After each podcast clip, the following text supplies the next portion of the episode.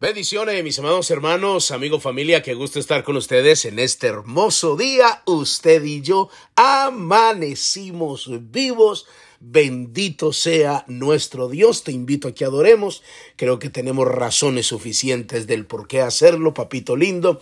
Te damos muchas gracias por este honor, por este privilegio que tú nos concedes, de poder disfrutar una misericordia que nos permite estar en pie, no por nuestros méritos personales, sino por lo que tu palabra dice, que por tu misericordia nosotros no hemos sido consumidos, porque nunca decayeron tus misericordias, sino que nuevas son cada mañana. Yo te doy gracias por la palabra que tú nos has venido dando.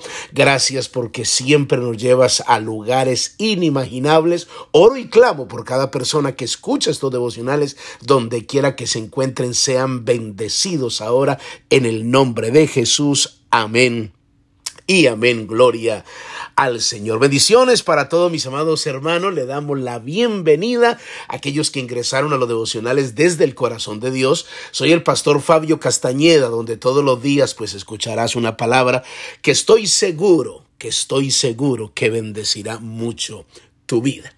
Continuamos con esta enseñanza, mis amados hermanos. Ustedes no se alcanzan a imaginar los testimonios que recibimos, lo que Dios está haciendo a través de esta palabra. Estamos hablando bajo el tema No acepto los negocios de Faraón. La base bíblica es Éxodo capítulo 5 del versículo 1 al 9. No lo voy a leer los nueve versículos, pero sí voy a leer los primeros dos, lo mismo que hice el día de ayer para que nos conectemos y volvamos pues a, a donde terminamos ayer. Escuche lo que dice la palabra. Éxodo 5, versículo, mire lo que dice el versículo 1 dice lo siguiente.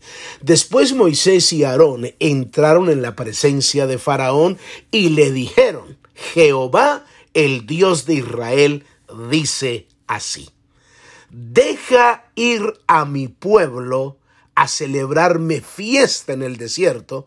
Y Faraón respondió, ¿quién es Jehová para que yo oiga su voz y deje ir a Israel? No conozco a Jehová, ni tampoco dejaré ir a Israel. Esta palabra, mis amados hermanos, es muy reveladora porque creo que nos va a liberar en muchos aspectos de nuestra vida, porque lograremos entender el propósito eterno, lo que Dios quiere con su iglesia, a donde quiere llevarla, liberarla, eh, entrarla dentro del propósito que Él ha establecido. Entonces el día de ayer estuvimos mostrándole varios textos donde Dios nos dice que usted y yo fuimos trasladados de las tinieblas al reino de su Hijo amado, fuimos liberados en el ejemplo cuando el apóstol Pablo, que lo leímos ayer, eh, Dios eh, Jesús le presenta el Evangelio al mismo Pablo y Pablo en defensa ante el rey Agripa habla del propósito, de, lo que la Biblia dice, en qué condición estábamos nosotros. La Biblia dice que si nosotros no tenemos a Cristo en nuestro corazón, podemos tener mucha capacidad intelectual, tener religión, tener formas de pensar, como hoy en día la gente dice. Y, eh, espero no ofender porque me conocen, sabe que no no me gusta herir susceptibilidades porque no es el propósito, simplemente leo lo que la Biblia dice. Y si Dios dice que una persona que está separada de Dios, que tiene religión, pero no está obedeciendo lo que Dios dice, entonces no está bajo el gobierno de Dios, sino bajo la potestad de Satanás. Está ciego literalmente. O sea, está ciego. Entonces, eh, eh, es lo que dice la Biblia. El mismo Jesús fue el que dijo, Pablo, yo te he escogido, te he librado de los gentiles a quien ahora te envío. ¿Para qué? Para que abran los ojos, para que abra sus ojos para que se conviertan de las tinieblas a la luz. O sea, como así? Entonces, eh, yo es que estaba ciego. Sí, si usted y yo no recibimos a Cristo, no vivimos, no aceptamos el plan de redención y decidimos vivir a nuestra manera, la Biblia dice que usted está ciego, que usted está en tinieblas bajo la potestad de Satanás. El texto dice Estoy leyendo el libro de Hechos, capítulo 26, versículo 18, para que abra sus ojos, para que se conviertan de las tinieblas a la luz y de la potestad de Satanás a Dios, y para que reciban por la fe que es en mí perdón de pecados y herencia entre los santificados. O sea, no, note qué plan tan hermoso presenta nuestro Señor. Te quiero perdonar, te quiero salvar, te quiero santificar, te quiero hacer partícipe de la herencia que reciben los que obedecen a Dios pero es necesario que te conviertas de las tinieblas a la luz, que salgas de las tinieblas. Entonces ahí está la gente, no, yo no dejo mi religión, en la religión que nací, en esa me muero, y yo creo en Dios a mi manera. No, usted no ha entendido. Aquí no estamos compitiendo con religión. Si usted, ¿quién fue el que murió en la cruz? Cristo Jesús, el único que nos puede perdonar, el único que nos puede salvar. Si usted no recibe a Cristo en su corazón y usted no vive para Él. Usted puede ser muy elegante, muy letrado, con un coeficiente intelectual impresionante, puede ser una persona con una capacidad, mejor dicho, científico, filósofo, eh, el título que usted quiera ponerse. Si nosotros no recibimos a Cristo en nuestro corazón, quien nos gobierna es Satanás y punto. Es lo que dice la palabra. Sé que esto eh, puede doler un poco porque piensa que los, los cristianos estamos cerrando el cielo y creyendo que somos los únicos que vamos a ser salvos. No. Nosotros anunciamos el Evangelio, compartimos la palabra y por eso lo hacemos insistentemente porque es lo que dice la Biblia.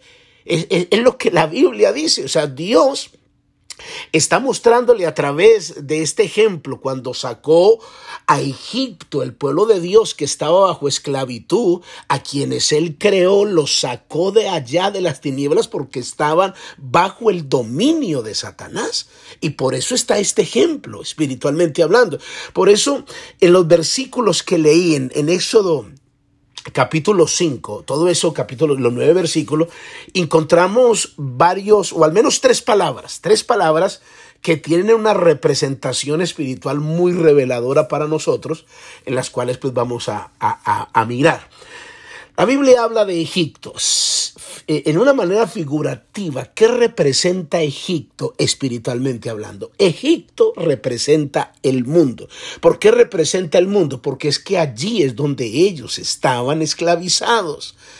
Eh, representa el mundo como hoy en día. Estamos en el mundo, muchos están envolviendo en el mundo, supuestamente disfrutando el mundo, porque es que la vida hay que gozarla y vamos a disfrutar el mundo y vamos a vivir como queremos, porque Dios nos creó para disfrutar, para ser felices, no importa si le hacemos daños a los demás, porque lo importante es ser feliz. Usted sea feliz, viva como usted le dé la gana. Todas esas reglas y todas esas cosas son del mundo.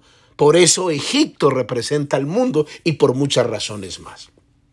Israel representa la figura del pueblo de Dios que obviamente ha salido de Egipto por medio de la sangre de Jesús. Nosotros estábamos en Egipto, estábamos en el mundo y cuando recibimos a Cristo, Dios nos sacó del mundo. En el ejemplo que le daba, de, yo estaba en el mundo, estaba perdido, estaba sin Cristo y Dios me sacó de allí para hacerme su pueblo. Faraón es la figura del diablo porque representa a quien te tiene esclavizado, representa Faraón en la figura que quiere mantener esclavo a aquellas personas, algunos que voluntariamente le entregan su vida o aquellos que se dejan ser adoptados por él. Porque cuando eh, se lo acabé de mostrar bíblicamente, pues hay solo dos reinos, no, no hay intermedio. O le sirves a Dios o le estás sirviendo a las tinieblas. No, no puede ser, no, no, no, es que no es así. Eh, no lo ponga pastor de esa manera. ¿Cómo así que yo estoy eh, sirviéndole al diablo? Que yo estoy, es que yo le estoy leyendo lo que la Biblia dice.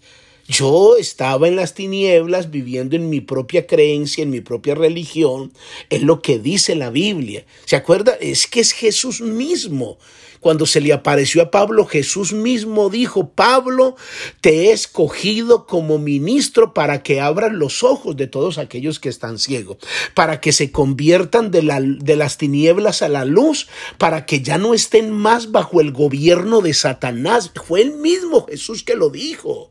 El mismo Jesús fue el que lo dijo. Entonces, es entender que todo lo que estamos viendo aquí, Egipto, Israel y Faraón, tienen un significado espiritual impresionante. Ahora, déjeme decirle algo, el problema en la vida de muchos cristianos que llevan años, años en el Evangelio, es por, y, y, que no, de alguna manera, no han podido lograr avanzar y madurar en la vida cristiana, es porque salieron de Egipto. Recuerde lo que le dije que significaba Egipto, el mundo. Es porque salieron del mundo, pero todavía el mundo no ha salido del corazón de ellos. Eso fue lo que le pasó al pueblo de Israel.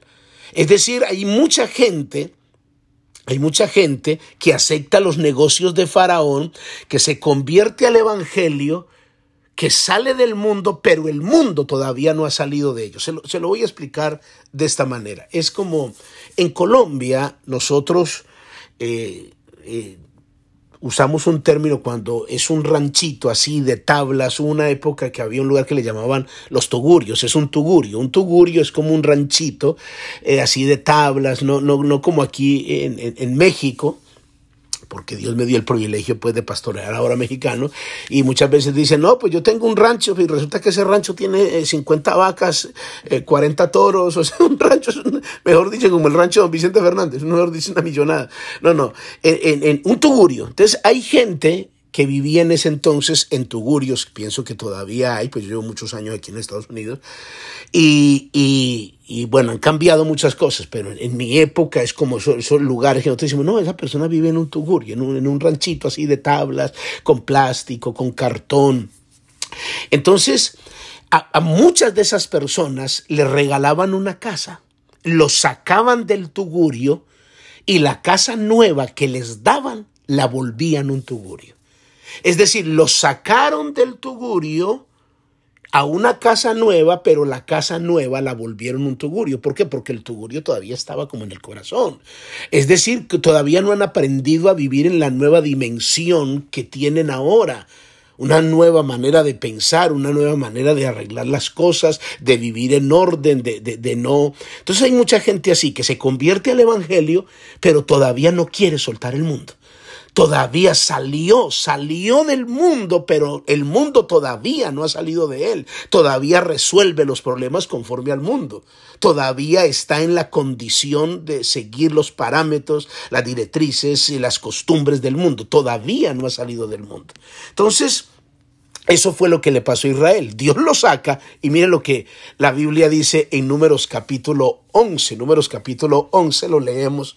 Miren lo que dice. Aconteció que el pueblo se quejó a oídos de Jehová y lo oyó Jehová, y ardió su ira, y se encendió en ellos fuego de Jehová, y consumió uno de los extremos del campamento. Entonces el pueblo clamó a Moisés, y Moisés oró a Jehová, y el fuego se extinguió, y llamó a aquel lugar Tavera, porque el fuego de Jehová se encendió en ellos. Y la gente extranjera que se mezcló con ellos tuvo un vivo deseo, y los hijos de Israel también volvieron a llorar y dijeron, ¿quién nos diera comer carne?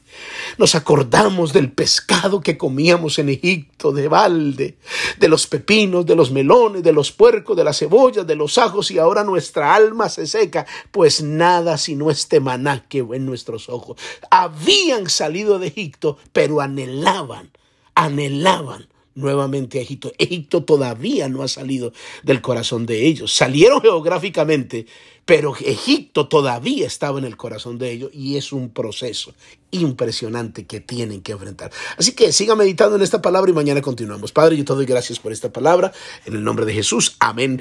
Y amén. Muy bien, mis amados hermanos, amigos, familia, cuídense mucho. Bendiciones. Bye bye.